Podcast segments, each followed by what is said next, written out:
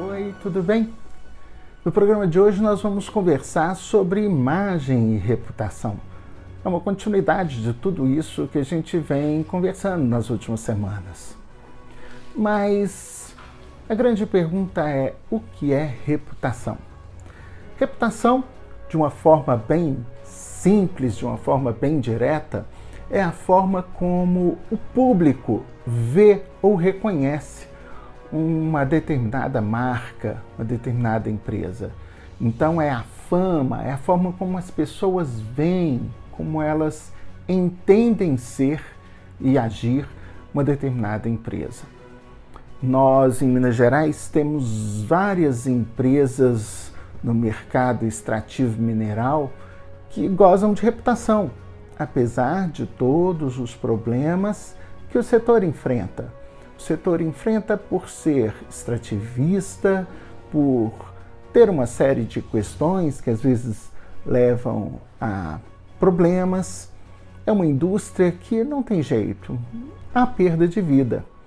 Então, todas essas questões elas vão se somando e construindo essa reputação.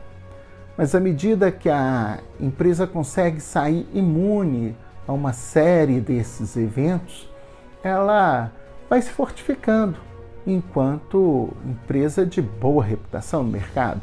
À medida que ela cumpre o prometido, à medida em que ela repara danos, à medida em que ela se mostra preocupada com as pessoas, preocupada com a sustentabilidade do meio ambiente. Então a reputação é construída de uma série de atributos que tornam aquela empresa mais simpática ou não à opinião pública.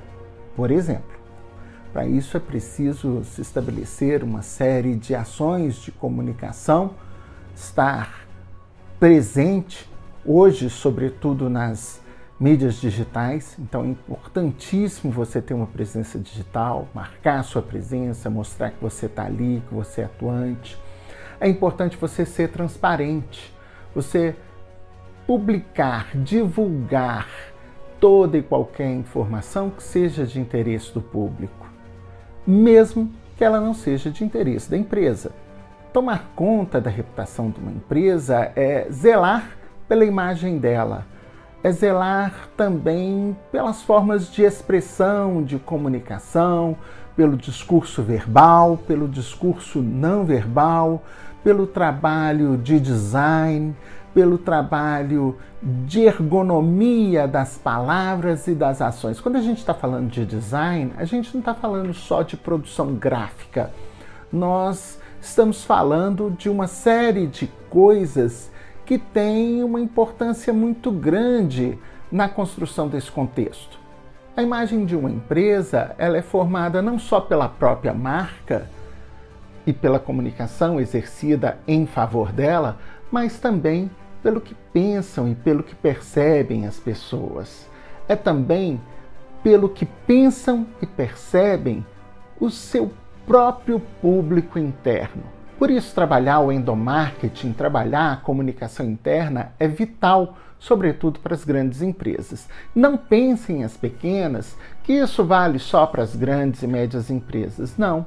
Trabalhar a comunicação interna dentro das pequenas empresas é um desafio ainda maior, porque as pessoas estão muito próximas e, justamente por isso, é muito fácil uma se envolver cada vez mais com a outra, causa dessa proximidade, é muito mais fácil que as fofocas aconteçam, né? Que a Rádio Peão toque por aí. Então, o que, que acontece? É preciso, para zelar essa reputação, tomar um cuidado muito grande com o público interno, com as pessoas. Afinal, as marcas são construídas por pessoas. São elas que dão vida, são elas que dão forma, são elas que dão voz a essa marca. São elas que traduzem em imagem, que traduzem também em postura, na forma de ação, o que aquela empresa é.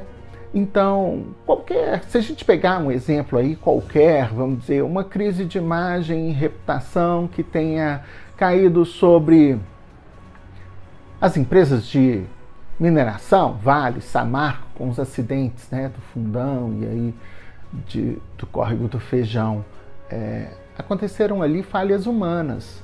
Então, não adianta. Você vê que teve notícia de que o público hostilizou funcionários, estava hostilizando as pessoas, porque as empresas são feitas de pessoas. Então, essa imagem, ela fica colada não é só na marca, ela está colada também nas pessoas. Daí a importância de se trabalhar muito, muito bem esse público interno, unificar esse discurso, preparar as pessoas para as crises, ter um plano A, um plano B, né? Deixar com que as pessoas estejam cientes do que está acontecendo e como agir, né?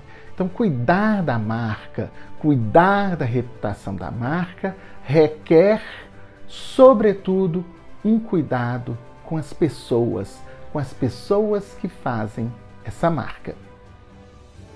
Eu espero vocês no próximo programa e vamos nós conversando sobre comunicação, design, jornalismo, comunicação corporativa, branding.